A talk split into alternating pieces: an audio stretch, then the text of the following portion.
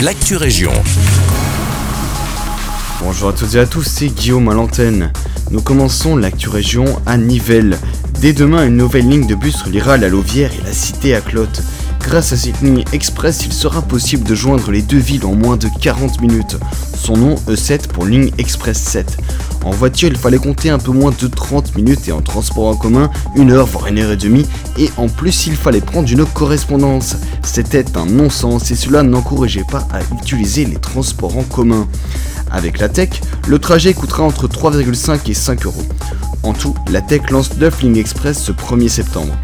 Un pas de plus vers une meilleure offre de transport en commun. Bonne nouvelle pour les victimes des inondations de juillet dernier à Braine-le-Comte et Braine-le-Château. Elles pourront bénéficier d'une indemnisation financière de la part de la Wallonie.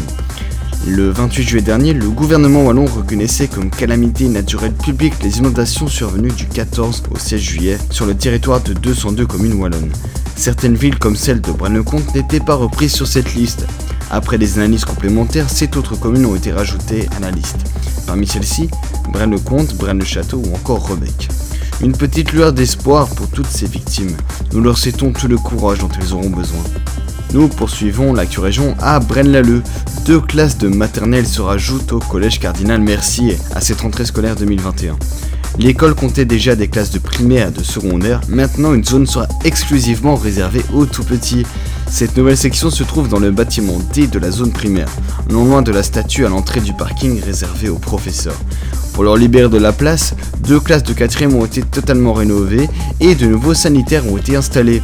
Ce sont des classes dites verticales, c'est-à-dire qu'au sein d'une même classe on retrouve des élèves de différentes années, en l'occurrence des premières, des deuxièmes et des troisièmes maternelles. Nous souhaitons à ces petites têtes blondes une très bonne rentrée. Et oui, c'est déjà tout pour l'actu région. Je vous souhaite une très belle journée.